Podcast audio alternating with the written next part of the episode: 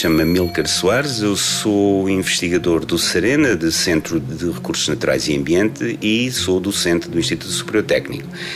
Eu vou-vos falar do nosso projeto Real Time Mining, é um projeto internacional.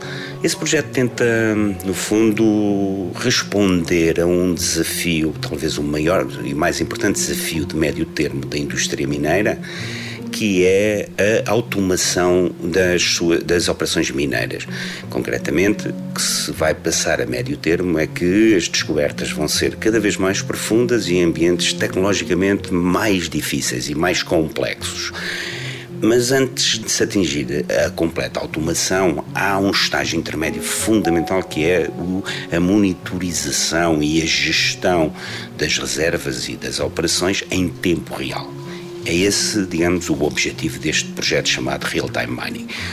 O que nós estamos a fazer é integrar a monitorização rápida através de aparelhos de raio-x portáteis e de laser portáteis e transformar essas medidas rápidas, mas incertas, na, na, incerteza dos modelos de reservas.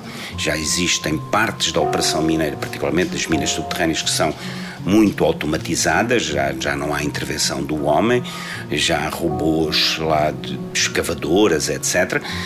Mas está ainda muito longe da, da, completa automação. E a completa automação só é possível quando essa interface com as reservas se, se completar de um, em, tempo, em tempo real, o conhecimento em tempo real. 90 Segundos de Ciência é uma produção conjunta Antena 1, ITQB e FCSH da Universidade Nova de Lisboa, com o apoio da Nova Artis.